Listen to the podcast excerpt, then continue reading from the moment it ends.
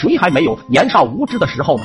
记得小时候，老爸经常在家附近的木材厂工作，没事的时候，我也会偶尔的跑过去玩。那天走半道上捡到一根钢筋，不长不短，挺直溜的，拿在手里正合适。一路上我是披这个斩那个，所有的花花草草都对我低下了高贵的头颅。到了木材厂以后，我也闲不住，我拿钢筋到处霍霍。突然我就发现了老爸锯的那堆木头中间有根木头是空心的，大小似乎和我这钢筋的粗细差不多。好奇之下，我就拿钢筋捅了捅，一个不小心就把钢筋全部捅了。进去。结果他喵的拿不出来了，手指越捅越深。就在这时，老爸看见我在弄木头，就骂骂咧咧的走过来说：“臭小子，干嘛呢？文员点玩具，莫被木头砸到了。”说着就将塞着钢筋的木头拿了过去。我刚想提醒老爸，就听见“嘣”的一声金属碰撞的巨响，接着老爸应声倒地。跑过去，只见老爸被木头压着，胸口被开了好大一口子，人也一动不动了。我一下就被吓哭了，不知所措。后来老爸就被工友送进了医院，医生检查之后说没啥大问题，就是胸口需要缝针，缝完包扎一下，等老爸醒来就可以回去了。我看着病床上的老爸，心里万分内疚，怕老爸醒来看见我，一个急火攻心，伤势加重。我就直接跑回了爷爷家里，打算在这里过几天。刚到爷爷家里，就看见爷爷在往自己腿的伤口处敷东西。我问爷爷怎么受伤了，敷的啥玩意？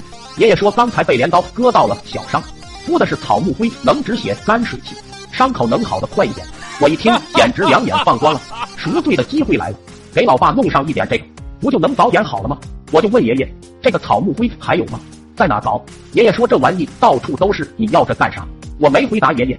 心里想着，到处都是草木灰，草木下面的灰吗？不对啊，爷爷那颜色是灰白灰白的。突然我就瞟到了爷爷家院子角落放的一堆白灰，和爷爷敷的几乎一样，应该就是这个吧。果然到处都是。于是我就乘着院子里没人的时候，我就装了点灰在身上，然后偷偷摸摸的跑回了家里藏了起来，一直藏到了半夜。想着爸妈都睡着了，我就回到了自己的房间。果然老爸在这里，老爸受伤了，肯定是单独睡的。我真的是太聪明了。赶紧实行我的计划，悄悄的把草木灰撒上去，神不知鬼不觉，明天早上应该就有效果了。哎呀，该计划堪称完美。不过为了以防万一，我提前把老爸的手脚都绑住了，主要怕把老爸折腾醒了起来揍我。刚撒完，准备盖纱布的时候，老爸就醒了。因为我当时也没敢开灯，只是借着外面大大的月光，所以老爸一睁眼就看到了一个黑影。太突然了，顿时吓了一跳，本能的就准备逃跑，结果被我绑着。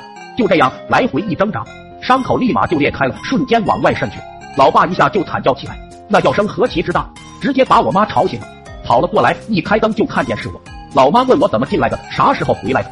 我正准备开口，就听见老爸惨叫着说：“别管他，快看看我的伤口。”我也往老爸伤口上看去，顿时我都震惊了，伤口竟然冒烟了，啥情况啊？爷爷敷的时候好像也没冒烟啊。不过此时顾不了那么多了，虽然不知道为什么。估计八成又犯错了，赶紧跑，结果一下被老妈拦住了，直接把我拴在院子的树上，就去处理老爸的伤口了。完了完了，这情景怎么有点似曾相识？果不其然，老妈处理完老爸的伤口，就来处理我了。那天晚上，我在圆圆的月亮之下，老妈一边抽一边骂道：“你爸上辈子哪得罪你了？不是往你老爸的伤口上拔火罐，就是撒石灰。你是不把你爸送走？你是心有不甘是吧？”那晚的月亮真的好美。我又一次很荣幸的陪老爸躺了很久。